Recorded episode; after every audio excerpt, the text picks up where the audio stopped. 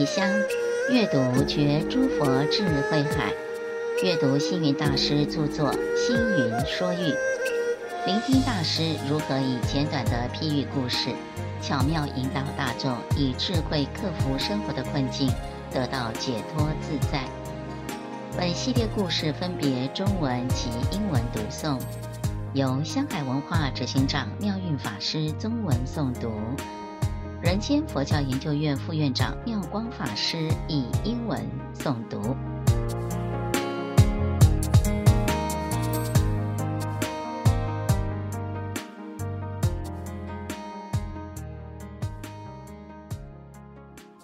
One-legged duck. Once upon a time, there was a CEO named Richard.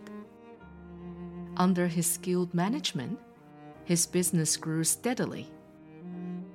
Richard was a serious and stern man. At work, everyone knew of his high expectations and his sharp eye for details. At home, Richard likewise showed no affection towards his wife, nor did he ever praise her. They had been married for more than 10 years with no children. Every day, Jane would carefully prepare delicious food for Richard. She would always make him three course meals, hoping to impress him. However, Richard never appreciated or praised her efforts. Instead, he simply ate the food in silence and then left to concern himself with work or other things. One day, Richard was home for lunch Jane had cooked a steamed duck especially for him. When they were both seated, Richard reached out for the food. But as he was about to pick up the drumstick, he realized something strange. So he turned to his wife. Don't ducks usually have two legs? Why is there only one drumstick on this plate? Oh, didn't you know that all the ducks raised in this house only have one leg? Jane replied. Dumbfounded, Richard said, Utter nonsense. Ducks always have two legs. How can they have only one? If you don't believe me, we can go to the backyard and take a look, said Jane. Richard immediately put down his chopsticks and got up. Sure, let's go now. All right, Jane said. Making their way to the backyard, Jane quietly opened the gate as the dogs were sleeping. As expected, all of them stood on one leg. So Jane said proudly, See, I told you that our dogs only have one leg. Richard smiled but also had a trick up his sleeve. He slowly raised his hands and then started clapping. Clap, clap, clap. All the ducks woke up in shock and immediately ran around like crazy, not knowing what had just happened. Richard turned to his wife and said smugly, Do you see? Our ducks do have two legs, not one. Jane was prepared to use this opportunity to say what she had long held back. Can't you see that only by applauding will these ducks have two legs? This story highlights that giving others praise is very important. Who in this world does not like to be praised and acknowledged by others? For a family to be happy and harmonious, it requires every member of the family to come together to make it so. For a loving couple, as in this story, a husband must praise his wife letting her know that she is the most beautiful and kind woman in the world.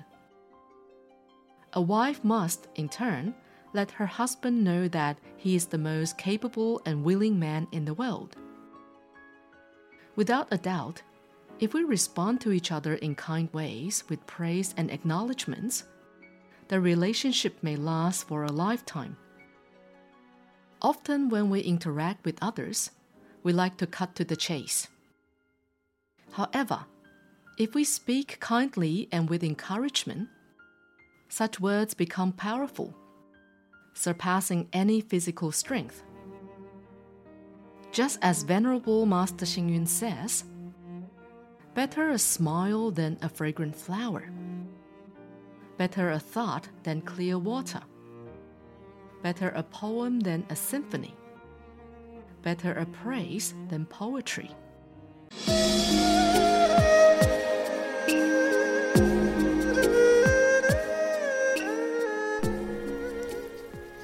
鸭子一条腿。王先生是一家公司的董事长，生意做得非常成功，但是个性是一板一眼。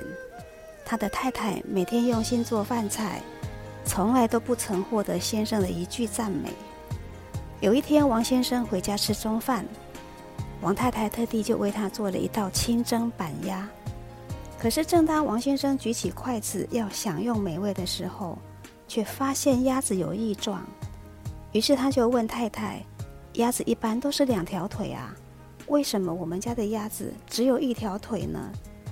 王太太回答：“没有错啊，我们家的鸭子都只有一条腿啊。”先生觉得太太呢是不是在乱讲？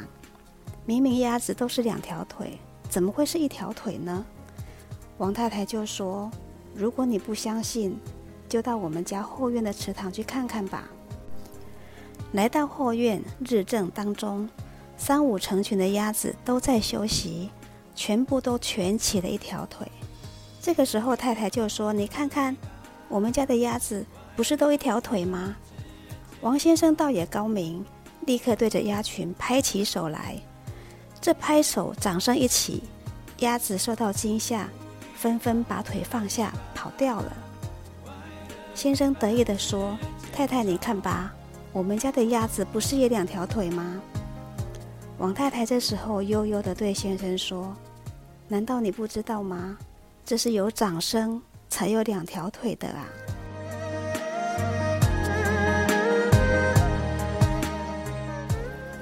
所以您看到的鸭子是两条腿，或者一条腿呢？一个幸福安乐的家庭需要仰赖家中的每一个分子共同来营造。上下相亲相爱，做先生的要赞美太太是世界上最贤惠、最美好的女人。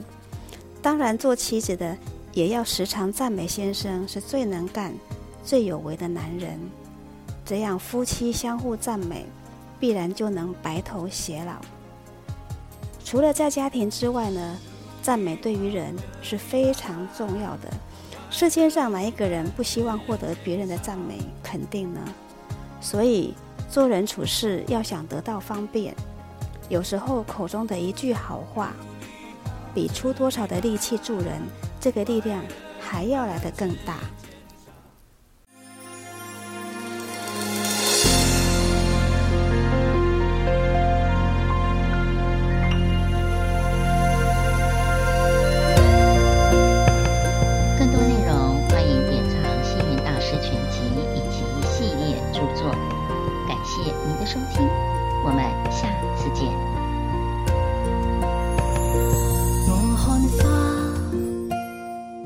花自缤纷；我看树，